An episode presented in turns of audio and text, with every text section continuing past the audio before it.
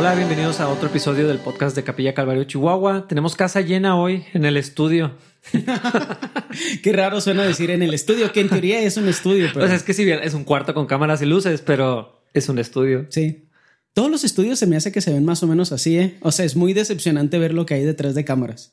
Porque es muy normal, o sea, de Sí, este sí. lado todo se tiene que ver mejor, pero para que aquí las cosas se vean bien, del otro lado tiene que haber desorden y tiene que haber oportunidad de mover, de cambiar. Entonces, sí, cables y luces y personas y todo eso. para que se hagan una idea, tenemos una luz aquí, una luz aquí, una luz acá, una luz allá.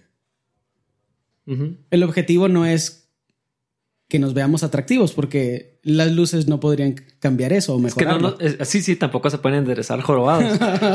es que no parezcamos monstruos Ajá, exacto. con las sombras así bien Sí. proyectadas o alguna cosa así. Que nos veamos menos lúgubres. sí, pero hoy tenemos casa llena aquí en la iglesia. A mí la verdad me encanta cuando es así. Sí. Y, y es algo que no había pasado en mucho tiempo, porque después de la cuarentena empezamos a hacer mucho trabajo solamente nosotros con Dani y él era todo el equipo de producción. Sí. Y nos empezó a integrar mucha más gente, Jaime, eh, Juan, el otro Juan. bueno, ahorita tenemos mucha gente aquí en la iglesia, gracias a Dios. Sí, anda Wendy, Patty. Sí. O sea, gente que no tiene nada que ver con el, el- el podcast, nomás andan por aquí. Que, que- creo que eso nos gusta o, o- o nos da un sentimiento de cierta felicidad porque creo que es una expresión muy obvia de cómo la comunidad en Cristo puede vivir la vida cotidiana. Poder ser la iglesia de Cristo un día que no es el domingo me, me gusta mucho porque podemos juntarnos, estar platicando, enterarnos de cosas de la vida de, de los de, de las vidas de los demás que de las que no estamos enterados y realmente estar interesados en sus vidas Sí. fuera del contexto del chisme y cosas por el estilo, la verdad, eh, como dice que es el Salmo 133, que es bueno, es Ah, sí. delicioso, es una pa- palabra incómoda, pero habitar los hermanos juntos en armonía, o sea, Es que yo cuando pienso en delicioso, pienso como delicioso como tener costillitas barbecue. Sí, y- pero creo que, pero creo que sí habla de eso, o sea, es tan satisfactorio como un, un costillar. Ajá. Pero es que, bueno, algo que quiero ac- aclarar. No es que nos pusimos de acuerdo para vernos en la iglesia. No Ah, estamos claro. excluyendo a nadie. Sí, sí, sí. Así de que, ay, pues a mí no me invitan a ir, pues es que nomás puedes venir. Los cristianos no se ofenden. Nada más quería decir eso para, para que, para no, para que no que permitamos que ninguna de esas cosas crezcan en nuestro corazón. ¿Quieres convivir? Cáile. Ajá. Sí, porque no es, no, no, o sea, no estamos aquí por una junta. No. Ni porque nos pusimos de acuerdo. Eh, nos, nos vemos en capilla. Yo y- estoy aquí por el podcast, pero hay mucha otra gente que está por muchas otras razones. Diferentes razones, nomás coincidimos. Que también en eso es una bendición tener este espacio. O sea, lo que podemos hacer aquí comparado con lo que podíamos hacer en el otro edificio es muy diferente. Y Dios nos ha bendecido bastante. Por eso pienso, por eso pienso en esto. ¿Quieres participar de la comunidad? Hazlo. Lidia con las incomodidades potenciales de no ser muy bueno socialmente y acepta la realidad de que los hijos de Dios no nos ofendemos. Ven, convive, invita a alguien a comer, vete por un café. Es increíble vivir la comunidad en Cristo. O sea, eh, eh, ahorita fuimos por un café. Los chavos de Urban estaban atendiendo a los chavos de, de Libros Águila Libros Águila. y está rodeado de hermanos y platicar un segundo, o sea, platicamos nada, pero tener en común a Cristo con otra gente es algo que deberíamos buscar y anhelar. Esa idea bizarra del ermitaño cristiano no existe, dude. Eh, eres una mala persona y por eso no aguantas a nadie. Cristo en ti aguanta a los demás. Si yo aguanto a los demás siendo la despreciable persona que soy y, y disfruto de pasar tiempo con la gente, cualquiera lo puede hacer. Yo pienso en ese sentido en, en- en el apóstol Pablo. No, no que me quiera poner súper bíblico, pero se me hace, si, si alguien tendría las razones para ser ermitaño, era el apóstol porque, o sea, pues andaba siempre de viaje. Ajá. Andaba, o sea, en la cárcel y olvidado por algunos y no se permitía hacer eso. O sea, iglesias que plantó y que dejó en algún lugar, les escribía cartas, les daba seguimiento, salúdenme a los hermanos. A, a mí, eh, eh, esas partes de las cartas que ya no es doctrina, que son, Vivenciales. sí, donde saludos a la hermana tal, porque pues siempre me recibió como si fuera su hijo, Sí. a las hermanas tal y tal, arreglen sus broncas. Sí. Eh, o sea, to- to- toda esa sección en, que encontramos en las diferentes cartas, eh, me gusta porque Pablo expresando su necesidad de la comunidad. Y no nada más una necesidad, no es egoísmo, es pues, soy parte de la iglesia, o sea, no, no estoy aislado, no estoy exento ni de autoridad, ni de comunidad, ni de, y, tampoco era nomás el padre espiritual, que sí, lo era, pero eh, me gusta mucho ver el aspecto como humano, social de, de, Pablo en cartas. Sí, sí. Es que son, las cartas son herramientas de comunicación muy humanas. Entonces vemos información súper importante, pero también información importante a nivel doctrinal, pero también información muy importante a nivel social. Y cuando dice, por ejemplo, cuando dice tolérense los unos a los otros, pienso en decirle, o sea, pienso en ese versículo cuando la gente me dice, no, es que la iglesia está muy enferma y debería ser más pequeña. Y yo, dude, tolera a la gente. Yo te estoy tolerando aquí en esta conversación. Te estoy aguantando en estas incongruencias doctrinales que estás diciendo. Tolérame tú a mí y al resto de la comunidad cristiana esa idea, y regreso a la idea del ermitaño cristiano, que es más cristiano por estar apartado, es antibíblica, es opuesta a lo bíblico. ¿Las iglesias son perfectas? No. En muchas iglesias somos permisivos y, dejamos que se enseñen cosas que son heréticas o prácticamente heréticas. Cierto, eso pasa mucho. ¿Y cuál es tu rol como persona que lo nota? ¿Alejarte? No. Sufrir. Ve y dile. Sé calificado como la persona que es difícil o la persona que siempre viene con una exhortación. Hazlo, sufre, sufre tú por ellos, toléralo, toléralos y sé tolerado. Y que el Espíritu Santo y el amor que sentimos los unos por los otros remedien todas esas cosas. Esa inmadurez de pues me voy porque aquí no me atienden como me merezco. La neta, si me dan ganas de soltarle cachetadas a la gente así de que tú, Jesús habría hecho esto. No, no. Imagínate irte porque no te saludaron.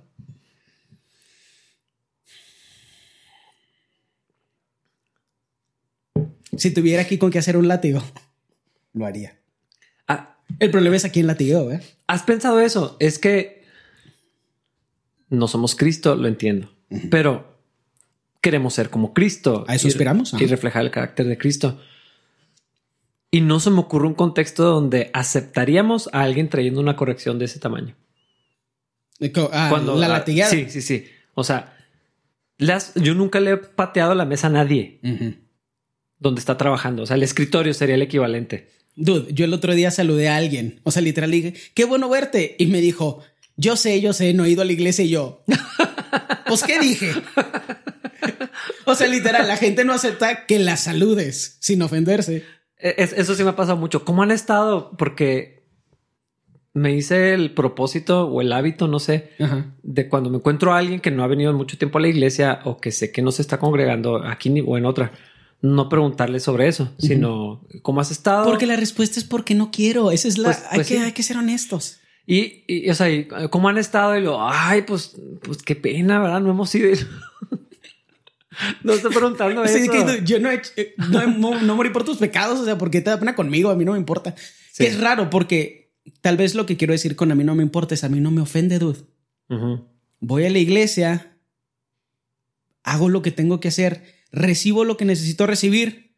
Tal vez te extrañamos, si me acuerdo, pero nada más soy un humano, o sea, literal, hay mucha gente que no veo y que hasta que la veo no recuerdo que existían.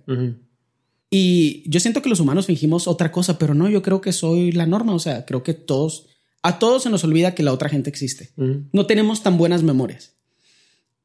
Entonces, es una mentira decir que me, bueno, con excepciones muy particulares, que me ofende cuando la gente no viene, pero puedo decir que me preocupa, si me acuerdo. Puedo decir que tiene un impacto en mi vida, en mi oración. Que es triste también, o sea. Que es triste cuando me acuerdo, porque hay gente, es en serio, no me acuerdo. Hay gente así que, ah, vato, ¿cómo has estado? No me acordaba. Y hay otra gente que el Señor así está poniendo en mi cabeza y que estoy orando. Pero no me importa en función de que no me ofende. No me es ofensivo porque no hay nada en mí que podrías ofender. Porque yo no pagué nada por ti.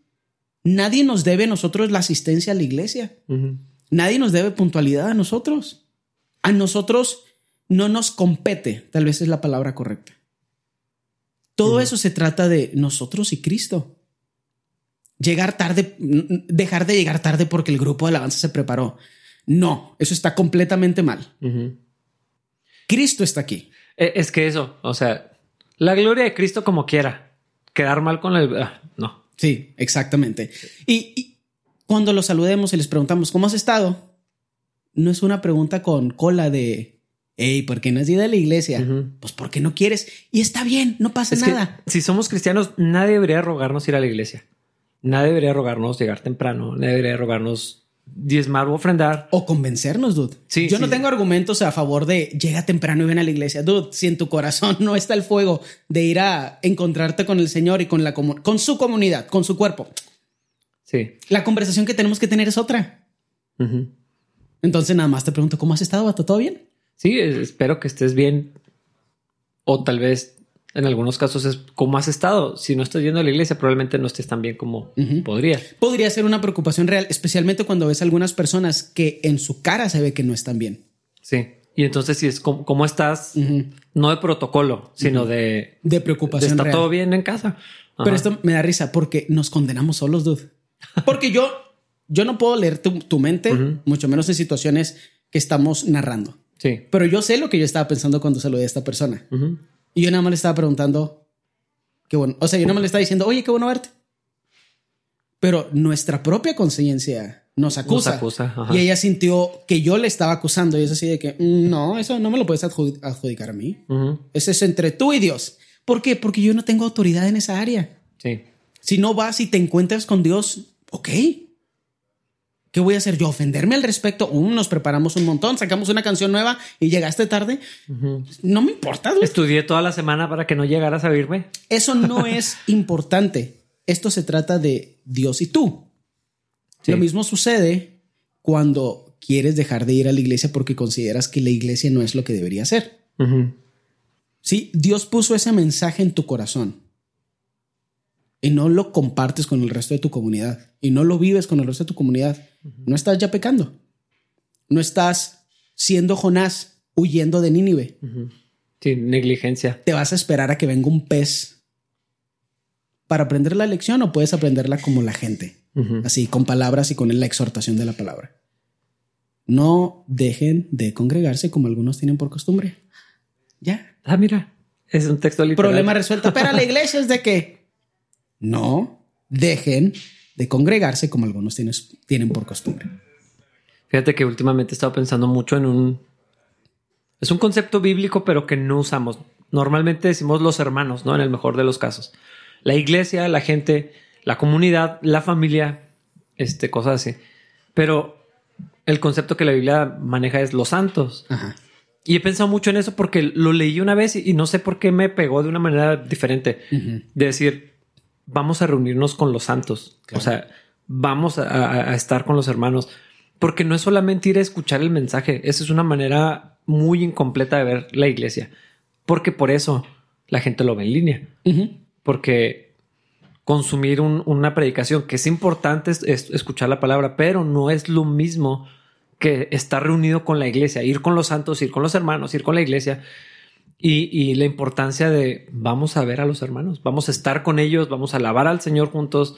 Eh, es, otra idea bien diferente de, ah, pues sí, escuché el mensaje. O no, pues lo escucho en la casa. Sí. Ah, no, no es lo mismo. Sí, es un checklist nada más de palomear el, la casilla. Sí, y fíjate, eh, platiqué con una persona por una razón familiar, no pudo asistir un día y me dice, traté de, sintonizar, eh, o sea, de conectarme y no estaba disponible.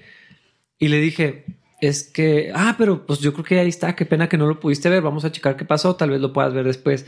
Me dice, es que si lo voy a ver en línea, cuando menos que sea la hora que están todos reunidos.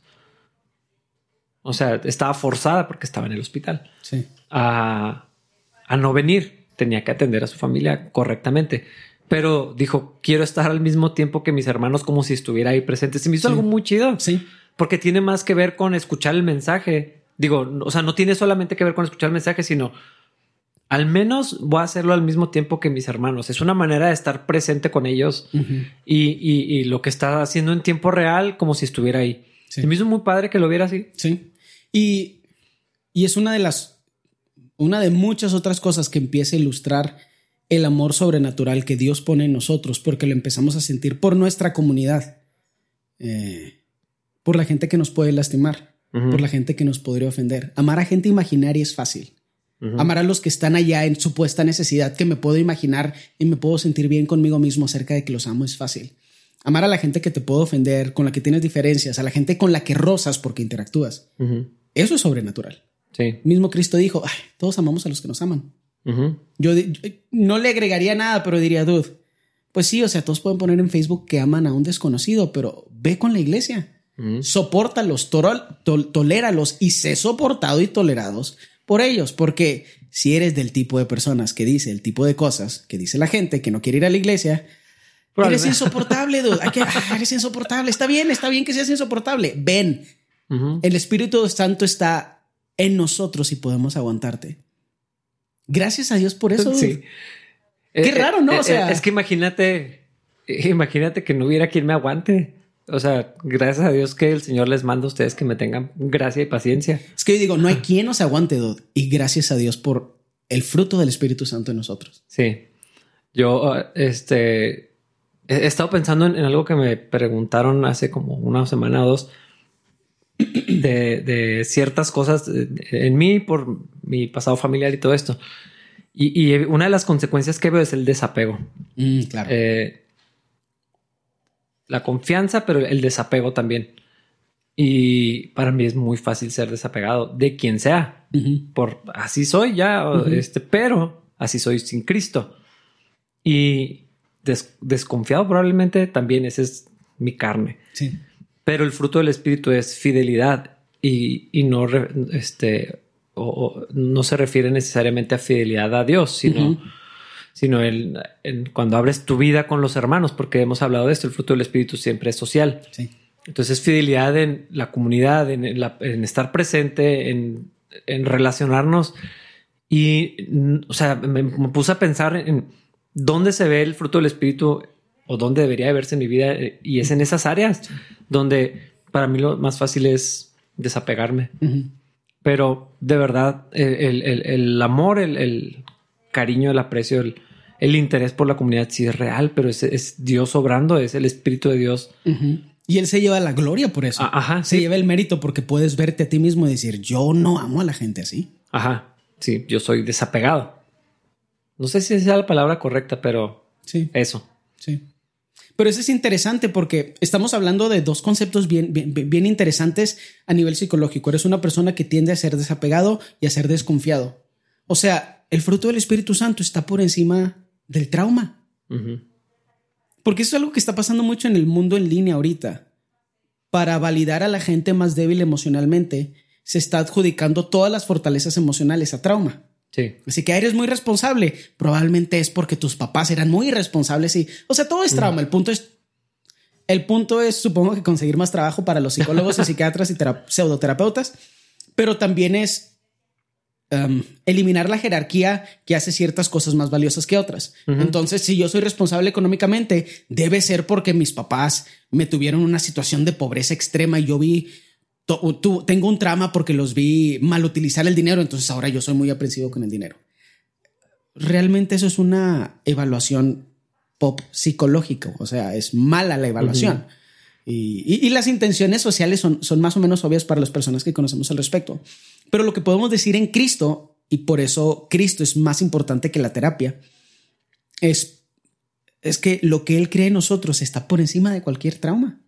Y lo que produce en nosotros está por encima de cualquier trauma.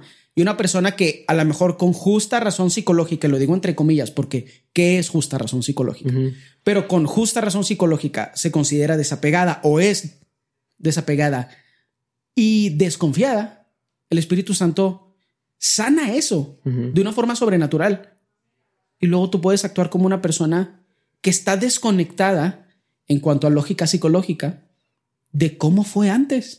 Como una persona con, entre comillas, traumas puede transformarse en algo diferente. Prefiero decir heridas.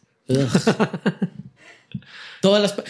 Es que es raro, o sea, estoy tan feliz en Cristo.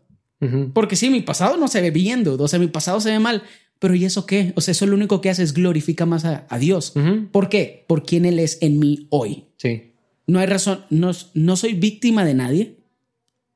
no estoy limitado por ninguna cosa y mi futuro brilla así increíblemente como el sol porque mi futuro es Cristo y lo que Él quiera para mí.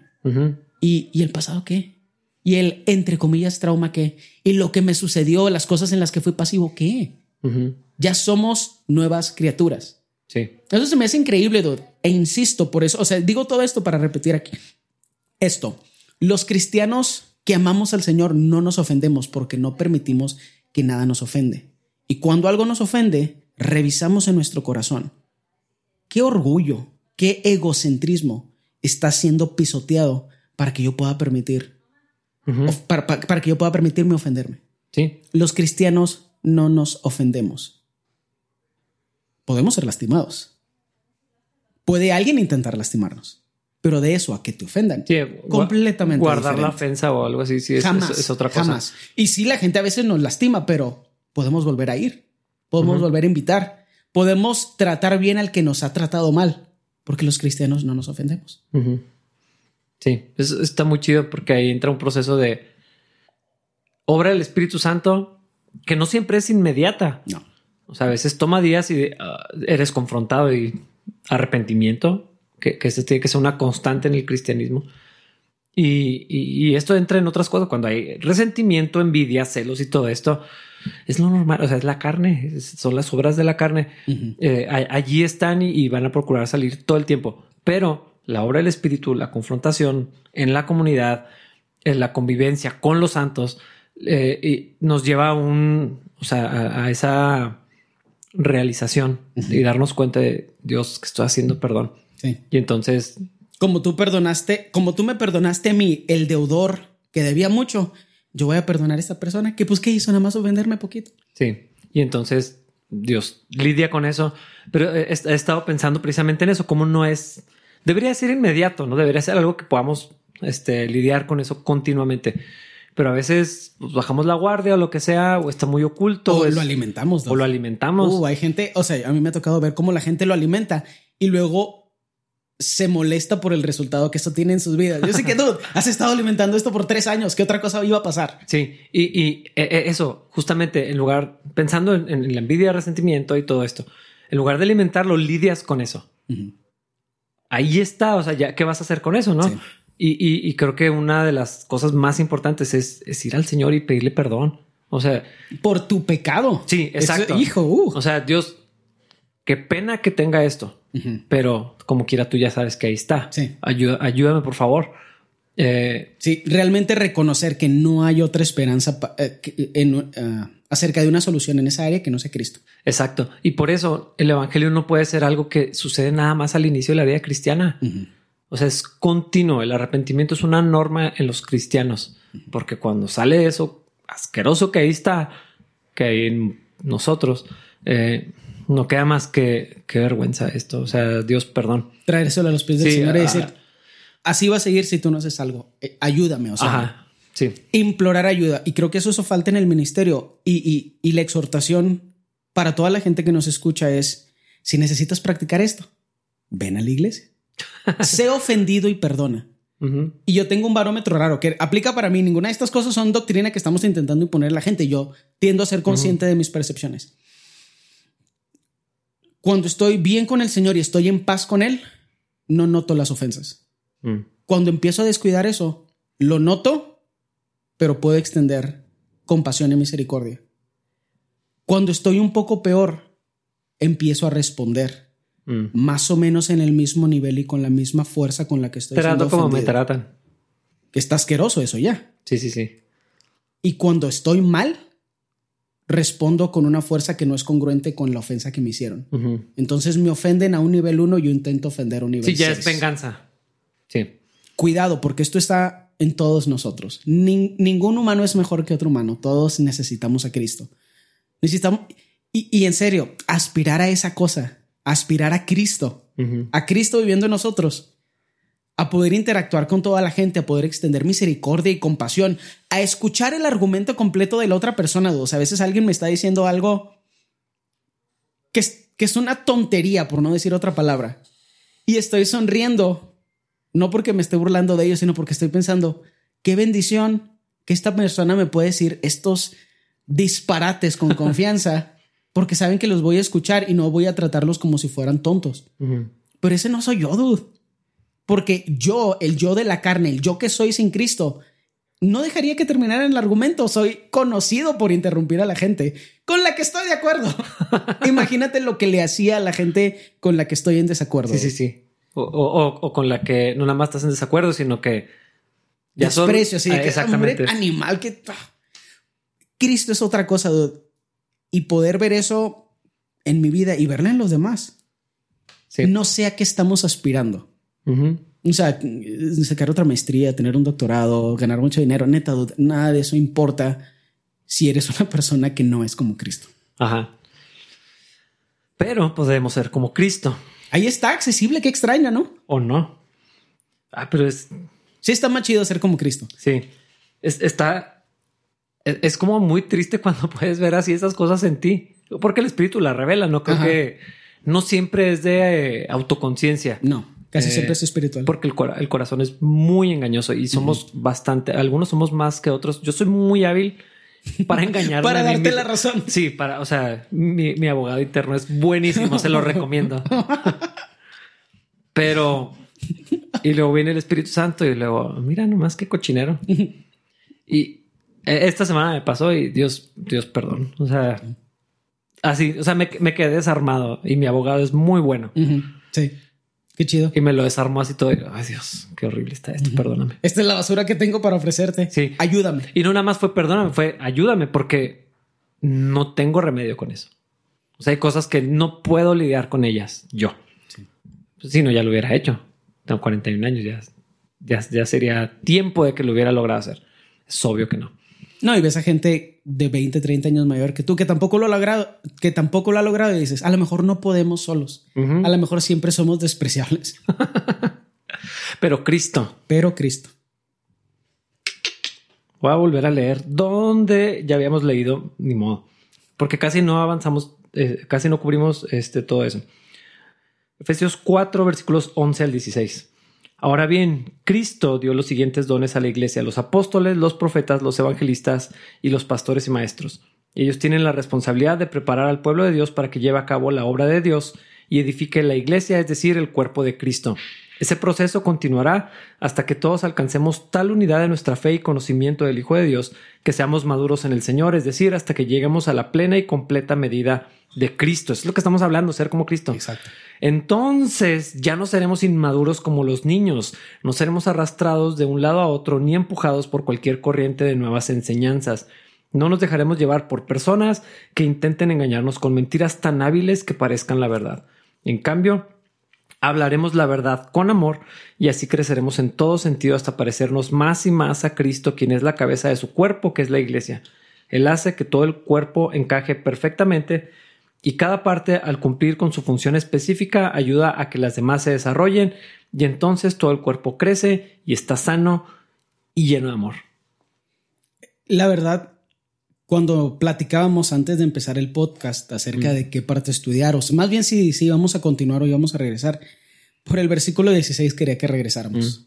Mm. Eh, y, y creo que ahorita lo podemos hablar más a profundidad, pero con toda la introducción y pues la traíamos en mente también por eso lo que dijimos en toda esta introducción y lo que vamos a hablar ahorita está muy relacionado. Del versículo 16, de la bendición del versículo 16, se pierde la gente que cree que puede vivir la vida en Cristo solo. Porque digamos que la podrías vivir, que no se puede, pero digamos que pudieras. Te pierdes de la bendición del versículo 16, de participar del reino de Dios, del plan tan complejo de Dios que Él entreteje con nuestras vidas. Porque un no se puede hacer un suéter con un hilo, o sea, con una hebra. Sí. Se tienen que entretejer muchas cosas y lo que Dios está entretejiendo a través del Espíritu Santo en nosotros y nuestras experiencias, a través del sacrificio de Cristo en nosotros, está entretejiendo nuestras vidas. Y te pierdes de la bendición del 16. Sí. Allá solo, como un loser, creyendo que amas a la gente y que tu modelo de iglesia es más santo que el que ahorita tenemos. Cuando lo correcto tal vez sería decir, ninguno de los dos es suficiente. Y para eso Cristo. Sí, y es que yo entiendo y sé que no podemos estar en todas y cada una de las actividades de la iglesia formales. Y tenemos familias, hobbies, trabajos, actividades. Se requiere descanso, dedicarle atención a nuestro matrimonio, a nuestros hijos, todo eso. Pero esa es la parte que a mí se me hace triste. A mí no me gusta contar gente, eso quiero, quiero clarificarlo y yo creo que tú lo sabes bien. Los números no es algo que me afecte. Sí, positiva ni negativamente. Sí, eh, tiene ventajas cuando llega poca gente, a veces eso puede ser muy provechoso, ¿no? Entonces realmente no me preocupa y, es una filosofía que he procurado traer al, ministerio. Pero que tengamos un tiempo de oración como anoche, ¿no? Este viene la reunión de las mujeres, la reunión de los hombres y saber que hay gente con mucha necesidad. Y lo bueno, pues aquí estamos. Podríamos vernos en cualquier otro lugar, pero pues nos vamos a juntar. Ven y no vienen. O pensar eso, no, este, soy parte de la iglesia, pero no, no tengo ganas de ir. ayer decía Wendy algo, algo así, dice, es que debería ser preocupante esa sensación de no tengo interés de ir. o sea, en lugar de verlo como la justificación, deberíamos de verlo como un síntoma. Sí. ¿Por qué? Sí, como el, la medida de que acá, ah, hijo, que está pasando? que no quiero ir. Y, no, quiero traer un guilt trip con la gente. O sea, no es coercionar a nadie para que vengan a nada. Este no, no, no, no es mi intención para nada. Es como un análisis. Sí. Eh, cuando yo he sentido esa apatía, o sea, no siempre la noto, no siempre está novia, pero de pronto va creciendo y va apareciendo y pero, pero ayer que, lo hablaba con Wendy, o sea, deberíamos de verlo como un síntoma de que algo no está bien en nuestra vida. Mínimo para preguntarle a Dios si algo está mal. Sí. A veces es necesario descansar. Sí, la neta sí. El cansancio es, a mí me encanta que aparezca en la ley. el, descanso, ¿no? El reposo en Dios tiene que ver con fe, eh, con que Dios se encarga de mi familia, de mi ministerio, de mis finanzas, Creo que el, ejercicio de, descansar tiene que ver con muchas cosas más que el cuerpo descanse. Eh, y, creo que la Biblia enseña eso, dependencia de Dios. A veces es necesario descansar, a veces es necesario atender a la familia, atender algún asunto. Sí, totalmente de acuerdo. Pero cuando menos deberíamos de llevarle eso a Dios porque no tengo ganas de ir a tal reunión, a tal cosa, a tal situación. Uh, no sé, creo que en algunos casos Dios puede, puede revelarnos cosas bien interesantes de, de eso. O sea, ¿por, ¿por qué no? Eh, no que tengamos que ir para, para nada. Este, quiero insistir con eso.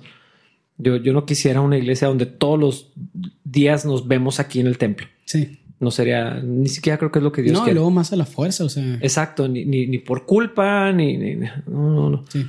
Pero por eso insisto en esto. No, no importa si no sale de tu corazón, no lo hagas. Es como dar o servir. O sea, si no viene de la fuente correcta, si no tienes ganas de venir a reunirte con los hermanos, adorar el nombre del Señor, si no lo vemos ya ni siquiera de ganas como algo fundamental, vamos a ir a, adorar al Señor, quiero hijos, vamos a ir, esposa, ¿no? Pues entonces, si vienes o no vienes, de verdad es casi irrelevante. No hay condenación para los que estamos en Jesús. O sea, si no lo quieres hacer, no lo hagas. Ahora, si nunca lo quieres hacer, a lo mejor deberías precisamente utilizar esa medida para decir, pues, ¿qué está pasando? Pero si no lo haces, no lo hagas. Y esa, es la parte que es compleja de nuestra libertad en Cristo. Te puedes, puedes permanecerte eh, en las orillas y perderte toda la bendición de estar adentro. Sí. Y, ok, hazlo, vive la vida que tú quieras vivir y vive las consecuencias de esa de esas limitaciones espirituales, digamos. Y a lo mejor pues vas a estar con el Señor para siempre, ¿no? Gloria a Dios por la salvación en, Cristo, pero la, la recompensa que no sé, de verdad no sé cómo son las recompensas. Eh, la, gloria, la, las cuentas de darle a Dios, eh, la descalificación. Cuando Pablo dice, yo mismo no quisiera ser descalificado, obviamente no está hablando de, perder su salvación, él sabía en quién había creído, pero de decir, eh, no quisiera llegar delante de Dios y, decirle, pues siempre me mantuve en, las, en la banca, así afuera, en, en, las, en las orillas. Como el siervo malo. Así que tenía un talento. Es poquito, pero no hiciste nada con él. Ni el intento, de verdad. Eh, y, creo que en ese sentido la vida cristiana es más que ser salvos. O sea, digo, ya lo sabemos, ¿no? Pero... Pero eh, realmente creer que se trata de tener una relación plena con Cristo y con los que son de Cristo y como resultado una relación en plenitud con la demás humanidad, donde ellos ven en nosotros la imagen de Cristo y es algo digno de ser imitado. Sí, y, fíjate que las veces estoy pensando hace, hace mucho, mucho tiempo, ¿no? Este, cuando tenía la opción de decir no tengo ganas de ir a la iglesia y no venir, o sea, si hiciera esto un domingo, sería más complejo, digamos. Eh, pero, o sea, recuerdo por diferentes circunstancias que platicaba con Wendy, no, tengo muchas ganas de ir, así con esas palabras. Y como quiera íbamos, porque creo que es importante, porque creo que es algo de, disciplina. Nunca hubo una ocasión que haciendo eso saliéramos y yo le dijera a Wendy, ¿para qué venimos? Sí, nunca te arrepentiste de haber ido. Jamás, jamás. o sea, no ha habido una situación donde tenga desánimo, cansancio, flojera, apatía, indiferencia o hasta algo peor, ¿no? Sí. Coraje, enojo, lo que sea. Y que al, decidir ir a, congregarnos, a estar con los hermanos, a participar, aunque fuera de mala gana, en un inicio, y qué vergüenza decirlo, jamás ha habido una situación donde salga y dijera, te dije que no quería venir. Más bien es, no sé por qué no quería esto. Probablemente más bien es, vamos a comer. Ajá, e, ese ha sido mi caso, tal vez no es el, de todos, pero lo he visto un montón de veces, en mi persona y en otros. Sí. Parte de eso creo que tiene que ver con el trabajo del Espíritu Santo en nosotros. Incluso cuando leo esto y habla de la madurez y nosotros estamos hablando de que aspiramos a ser como Cristo, para mí ahí está la solución de casi todos los problemas que se tienen dentro de la iglesia cristiana, pero también de las ideologías paralelas y contrarias a la idea de congregarnos y de convivir. Eh, el problema del tamaño que, por ejemplo, podría, o de la institucionalización de la iglesia que podríamos criticar o observar hoy en día, todo eso se soluciona volviéndonos más maduros. Eh, pienso mucho al respecto, como cuando hay más gente que es más madura, más gente que está aspirando activamente a ser como Cristo, todas las comunidades se pueden sentir integradas cuando se siente una iglesia grande, eh, como ese versículo que dice, la mies es mucha y los obreros son pocos, pues yo siento que en ese tipo de situaciones empezamos a sentir como resentimiento hacia la idea de la iglesia institucionalizada. Mm. Y decimos, es que está muy grande, es que pasó desapercibido, bla, bla, bla. Pero la solución para eso no es cambiar el modelo de iglesia, es que te conviertas en quien debería ser. Pero la, la, la, cosa es que para eso existe la iglesia ir a buscar una iglesia más pequeña donde brille más no es la solución. O donde me pongan más atención. Bueno, que pues es lo mismo, donde brille más. Sí, por eso lo dije con esa palabra. Sí, sí, sí, me gusta. No es, la, no es la solución, porque aquí, aquí lo que dice que la iglesia existe, o el liderazgo existe, o las posiciones, en este caso de pastor maestro, existen para equipar a los santos, para que, para que maduren, incluyéndonos a nosotros, ¿verdad? Eh, o sea, mi, mi trabajo como pastor es eso. Exponer la palabra de Dios, confiar que el Espíritu Santo va a trabajar a través de eso, pero todos tenemos que ir hacia la madurez. Para eso existe la iglesia, la comunidad. Entonces, excluirnos de la comunidad es no madurar en Cristo y no nunca, nunca crecer a la, estatura de Cristo, que es la meta de ser cristianos. Que para mí, notar las cosas que no son como deberían ser en la iglesia puede ser algo positivo. Y luego dejar la iglesia por eso muestra que en vez de dar el paso de madurez, diste un paso de inmadurez. Porque lo correcto es, esta área no es lo que debería ser. Siento en mi interior algo espiritual que me dice, trabaja, sacrifícate, vive con la gente estos procesos para que podamos, o sea, seguirnos encaminando hacia la voluntad de Dios. Eh, si tu respuesta es, ay, qué flojera, mejor me voy a ir a mi casa, o mejor ya no voy a venir, o mejor voy a buscar una comunidad más pequeña. Mm. Dude, o sea, el problema no es cómo es la iglesia, el problema es que no eres quien debería ser, el problema es tu inmadurez, que Dios te reveló un área de oportunidad donde podría ser de bendición y lo que tú escogiste es quedarte en tu casa los domingos. O irte a una iglesia más grande donde ya está la mesa puesta. O donde, ajá, y puedes pasar desapercibido. Sí, y entonces, ah, es que aquí el Ministerio de Niños no es como debería ser, allá sí. Y entonces te vas a lo fácil En lugar de, oye, pues a lo mejor tú te debías haber sido una pieza para que aquí el ministerio, por ejemplo, el de niños, se convirtiera en lo que podría ser. Y eso es muy gracioso porque ¿para qué sirve la madurez entonces? Para mí ese es el problema que ahorita se da mucho en el mundo evangélico. La gente confunde conocimiento con madurez. Eh, ahorita yo diría que la mayoría de la gente con la que he convivido en lo que va del año, que tiene mucho conocimiento, es extremadamente inmadura. O sea, y no son pocos. O sea, yo diría que están arriba de 10. Ya estamos, ya, estamos en los dos dígitos. Y todas las personas que considero que conocen mucho son bastante inmaduros. Eso es bien interesante. Porque confunden conocer de Dios con conocer a Dios y ese es un factor importante. Pero también creo que no saben cuál es el punto de... no saben a qué están aspirando. Entonces confunden la idea de madurar y crecer con conocer, en vez de vivir las realidades espirituales y las dificultades que éstas crean, porque cuando crecemos en madurez, crecemos en nuestra habilidad de percibir áreas que podrían ser mejor, nuestro amor nos empuja a trabajar en esas áreas y por lo tanto nos vemos llenos de responsabilidades. Sí. Es que eso, la madurez termina cayendo en responsabilidad. Y pues nadie quiere eso. O sea, es más... Nadie inmaduro quiere eso. Sí. Porque esa es la, realidad y eso es algo... Yo soy flojo. Los que no me conocen... Los que me conocen más o menos creen que no soy flojo. Los que no me conocen pues no saben nada. Y los que me conocen muy bien saben que yo soy bien flojo. Y últimamente he visto cómo Dios me ha puesto en responsabilidad sobre varias áreas y seguido pienso, ¿qué estoy haciendo? Mm. ¿Por qué estoy haciendo esto? Mi mente dice, qué flojera. Mi cuerpo dice, qué flojera. Pero hay algo en mi espíritu que dice, vamos, dale, vamos, dale. Yo no quiero hacer prácticamente nada. No quiero hablar con nadie, no quiero reunirme con nadie, qué flojera. La tele es más interesante que casi cualquier conversación. ¿Ya hace cuánto que no la ves? horrible. Pero mi punto es, no, no, ya también todos los shows también están bien aburridos. Pero ah, bueno, sí, es, otro tema, pero... Pero mi punto es este, ¿para qué es la madurez entonces? Si la madurez no es para que seas más como Cristo y como Él sacrifiques de ti para los demás, ¿para qué es la madurez? ¿A qué estás aspirando? Leíste ese otro libro que ahora te tiene todo confundido cuando debiste haber tenido una conversación con alguien. Gloria a Dios por lo que podrías aprender a través de ese libro. Pero ¿no crees que deberías estar ya sembrando en la comunidad a estas alturas?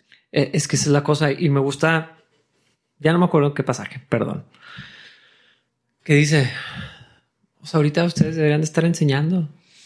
Así me siento muy seguido. ¿Hasta cuándo tendré que estar con ustedes? Y e, e, ese es el problema. Y no estoy diciendo que no deberían de existir, quiero aclararlo, pero es el problema con los programas de discipulado, institutos bíblicos en línea, institutos bíblicos presenciales, eh, cursos y clases y conferencias. No los estoy descalificando para nada, podrían ser herramientas. Es más, no, estamos descalificando a las personas, no a los cursos y a, las herramientas. Estamos soñando, no, no creo que ahorita no hay otra manera de decirlo, no, sé si decirlo planeando con algo como esto, ¿no? Pero eh, el, problema de, de, que se llene la cabeza y el corazón no tenga nada y, no sé, ahorita lo he estado pensando en conceptos muy básicos, mente, corazón y manos. Ah, si no hay una coherencia entre los tres, es, como Pablo le escribió a los corintios, nomás están inflados.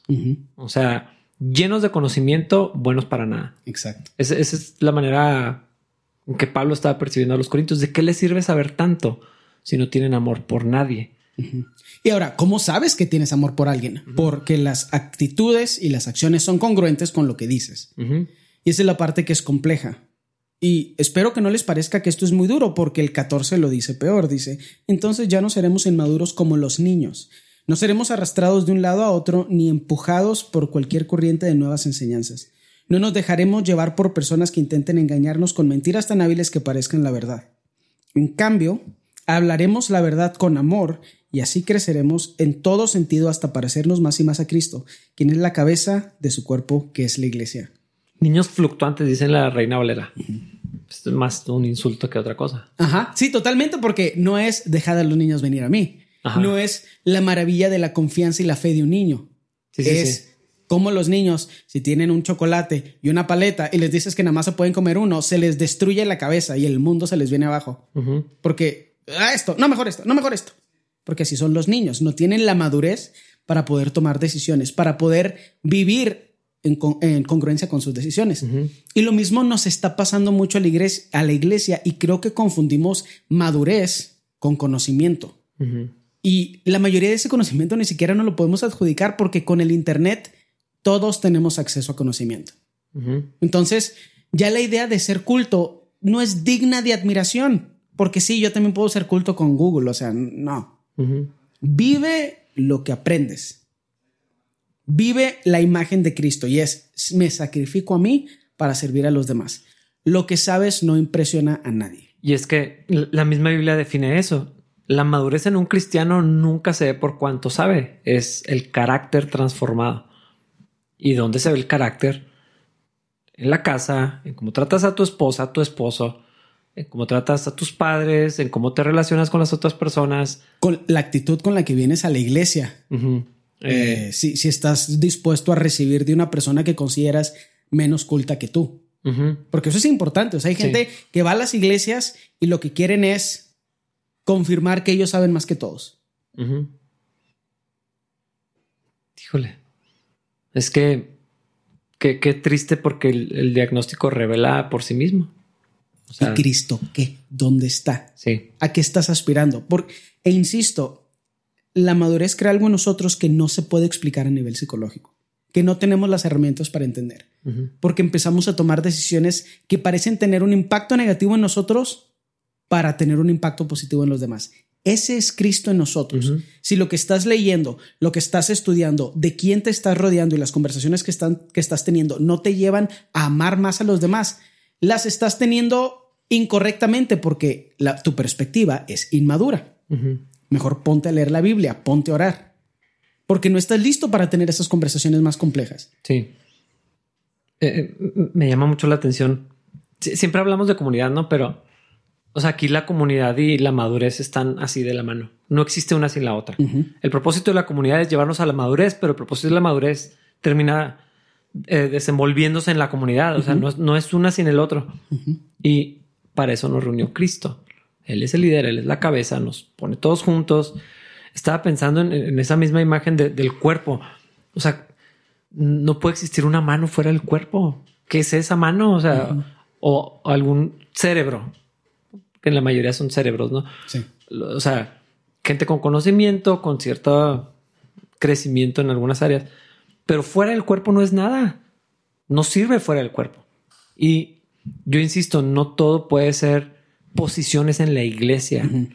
O sea, tener conocimiento y después nunca me han dado la chance. No, es que no todo es una posición. No puede haber tantas posiciones en la iglesia. No puede haber tantos maestros con clases abiertas en la iglesia. No puede haber 50 pastores en la iglesia. Eh, no con esa posición, pero los roles y los dones funcionando en exhortación, en enseñanza, en discipulado, en confrontación, en exhortación, en ánimo, en consuelo. Eso no hace falta que la iglesia lo organice. No. Y creo que hemos visto expresiones de eso en, la comunidad, o sea, en las situaciones que estamos viendo ahorita pasar. totalmente. Eh, o sea, no hace falta que la iglesia tenga que hacerlo de manera institucional para que podamos vivir esto. Eh, es otra cosa. Sí, si te estás esperando el título para hacer el trabajo, estás mintiendo. No estás listo ni quieres hacer el trabajo. Mm. No sé qué tan duro está eso, pero creo que es algo que la gente quiere escuchar, que, algo que la gente necesita escuchar y no quiere escucharlo. Si te estás esperando el título para hacer el trabajo, estás mintiendo, no quieres hacer el trabajo, quieres el título. Cristo no haría eso. ¿Cuál fue el título de Cristo? El rey de los judíos. Ese es el título de Cristo que le, dieron, que le dio a la gente en sus tiempos, o el hereje, o el borracho, o el tragón. Entonces hay que tener cuidado con esas cosas, porque al mismo tiempo también había gente que ya podía ver quién Cristo era y decía, el Hijo de Dios, el Mesías prometido, pero necesitamos reconocer que el trabajo que Dios quiere que hagamos no está limitado a la oportunidad de tener un título o a que alguien más empiece a hacer el trabajo para que tú continúes con él. Así no funcionan las cosas. Caminamos hacia la madurez con el objetivo de hablar la verdad con amor. Ajá. Y allá lejos, criticando a la iglesia, no estás hablando la verdad ni estás hablando en amor. La iglesia es perfecta, no, y por eso necesitamos seguir hablando la verdad. Porque entre menos hablemos la verdad, más se va a corromper esto a lo que llamamos iglesia. Necesitamos asegurarnos de que siga siendo lo que debería ser. Pero notar algo que no es como debería ser y huir no es la voluntad de Dios. ¿Cómo sabemos que no es la voluntad de Dios? Porque no es lo que hizo Cristo. A Cristo le costó su vida, la verdad. Esa inmadurez, también porque he tenido muchas conversaciones últimamente, creo que ya me está cansando. Así que, dude, ya tuve esta misma conversación que voy a tener contigo como 40 veces. Y el problema es, no es que yo te contraargumente. El problema es que no eres como debería ser. El Espíritu Santo, no estás permitiendo que obre en ti.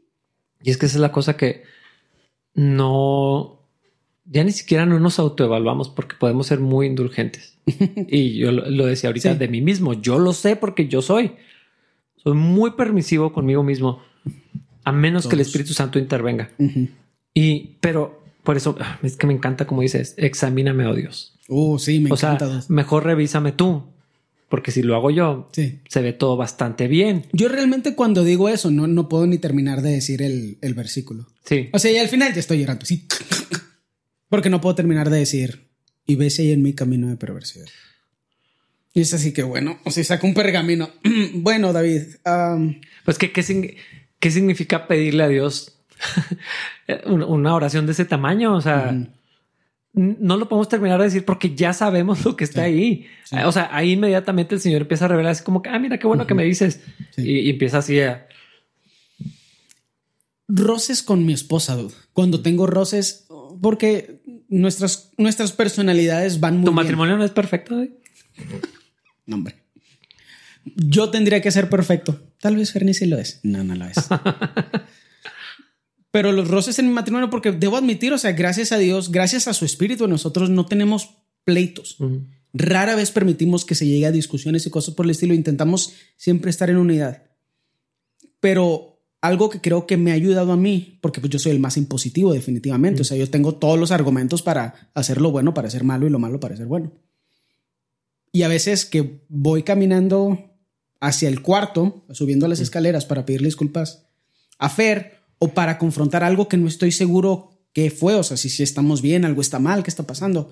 A veces subiendo las escaleras voy diciendo, examíname a Dios y conoce. Y literal me tengo que detener así, tenemos un silloncito fuera de nuestro cuarto. Y así, así que, ok, sí, ok, ok, no, pues sí. O sea, al parecer yo estaba equivocado en todo. Es difícil, o sea, es difícil. Es difícil aceptar que tú estás equivocado, que aunque tengas algún buen argumento a tu favor, no estás actuando como deberías actuar, que estás siendo egocéntrico, que permitiste que algo que no es ofensivo te ofendiera porque la carne está todo lo que da. Y decir eso sí. Pues, o sea, siempre llego pidiendo disculpas así de que, bueno, pues es que. Pero, pero es que tiene que ser pedir, o sea, orar, de verdad y estar dispuestos a ceder porque. O sea, no, no es mágica tampoco la frase. Sí, no. O sea, es, el ejercicio de Dios. Si lo puedes decir y decir, nice, estoy bien. Ah, no, no, no, ven, ven, yo te digo. Y, es que sí, da mucha pena tener que reconocerlo y, lo, Dios. Eh, no soy quien debería ser. A, a, quién, ¿A quién le gusta ser corregido? A, nadie nos gusta ver lo que está ahí, pero cuando Dios lo hace, que esto es lo, lo, maravilloso. No, hay muchas cosas maravillosas de Dios. Es una de las cosas que es maravillosas del Señor. Cuando te corrige, al mismo tiempo no hay condenación. Es bien interesante. Sí, no es culpa. ajá, no es culpa, pero es convicción. Ajá. Y, la, confrontación o la convicción del Espíritu Santo te lleva a Cristo, no a salir corriendo de Él. Sí. Te lleva a la restauración con Dios y con las personas y no al aislamiento, ni al remordimiento, ni a la culpa. O sea, eso fue lo que le pasó a Judas. O al resentimiento. Ajá. Y Judas se ahorcó. Y Pedro lloró amargamente. O sea, que Pedro hizo algo prácticamente tan vergonzoso como Judas, con excepción del dinero. Pero estás de acuerdo que también hemos sido medio indulgentes con Pedro. O sea, porque vimos el resultado. Ah, probablemente, pero la, o sea, si pudiéramos ver el, los eventos hasta antes de la resurrección. Lo de Pedro estuvo peor. Porque Judas al menos por dinero. Sí. Ese es un buen punto. Ese es un buen punto. Pero Pedro, Pedro- por cobarde. Sí, o sea, lo negó. Pedro por cobarde después de haberse adjudic- adjudicado valentía. Sí, o sea, cor- cortando orejas, contigo hasta la muerte, yo no soy como estos y un montón de otras cosas. Judas no estuvo en el monte de la transfiguración y no estuvo en un montón de otras cosas que Pedro sí estuvo. Sí. En, en un sentido, Mínimo Judas fue congruente. Siempre fue avaricioso y oye, o ladroncillo. sea, siempre, siempre robó. O sea, creo que al menos, tal vez en algunas cosas lo hizo, pero no vemos a Judas siendo el que más hablaba. O sea, siempre tuvo su reserva o no sé, su distancia. Pedro fue un bocón. sí. Y a mí se me hace que estuvo más doloroso la, la traición de Pedro. Tres veces. Jesús hizo que se tragara sus palabras. Judas no lo negó. O sea, literal dijo, ah, sí, este es. O sea, lo, lo- lo opuesto. Lo afirmó. lo afirmó. Pedro lo negó tres veces. Pero Después de haberse levantado el cuello en todas las ocasiones posibles. sí, y, y discutido con los otros porque él era más importante. Está bien gacho lo que sí, hizo Pedro. Pero, pero eh, es que a mí se me hace increíble lo que sucedió. Judas fue y se ahorcó. O sea, no nada más regresó el dinero que fue y lo aventó. Pudo haber ido con Cristo. O sea, y, y la culpa lo, lo- mató literal. lo.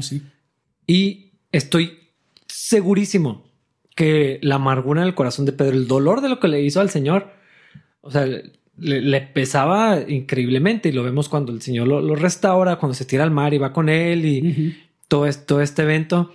Y lo vemos en las cartas que escribe eh, en, o sea, en el libro de los Hechos y luego las cartas que escribe primera y segunda de Pedro. Eh, o sea, lo que Dios hizo fue otra cosa. Sí. Entonces la culpa no sirve para nada. Eh, entonces, ¿qué hacemos con eso que Dios hace? Cuando es el Espíritu Santo nos lleva hacia Él, nos atrae hacia Él, nos restaura. Eh, es, es doloroso, ciertamente, pero, pero hay vida. Sí. Y lo que le pasó a Judas es lo que muchas veces nos pasa. Lo le pasó a Saúl también. O sea, él sabía que era una terrible persona. Varias veces lo afirmó. Sí.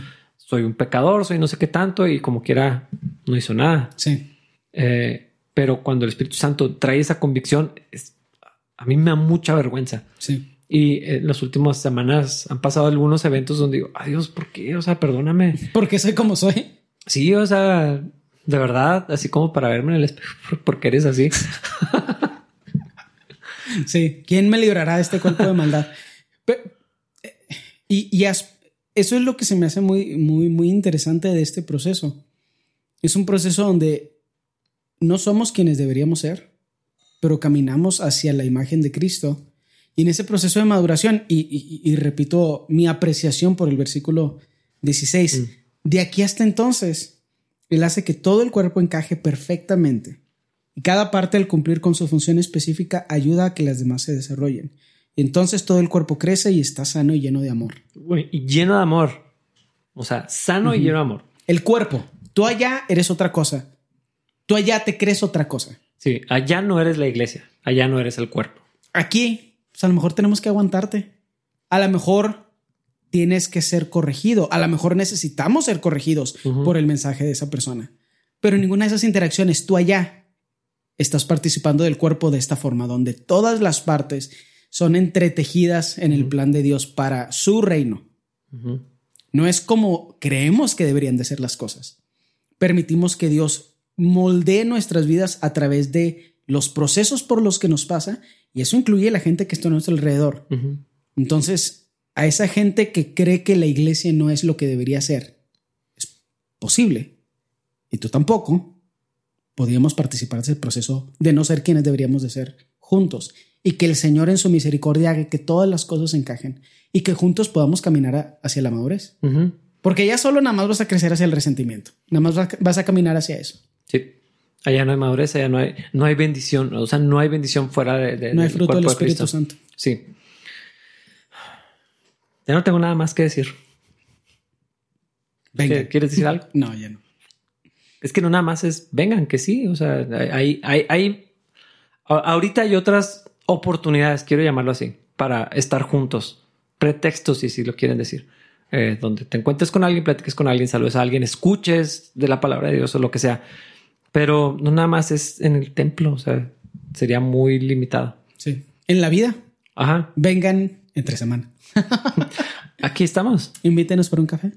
Sí. En- les digo en dónde. Mejor no. Yo ya soy muy odiado para que Luego nos censuran. No, nos vemos en el siguiente episodio del podcast de Capilla Calvario, Chihuahua. Bye.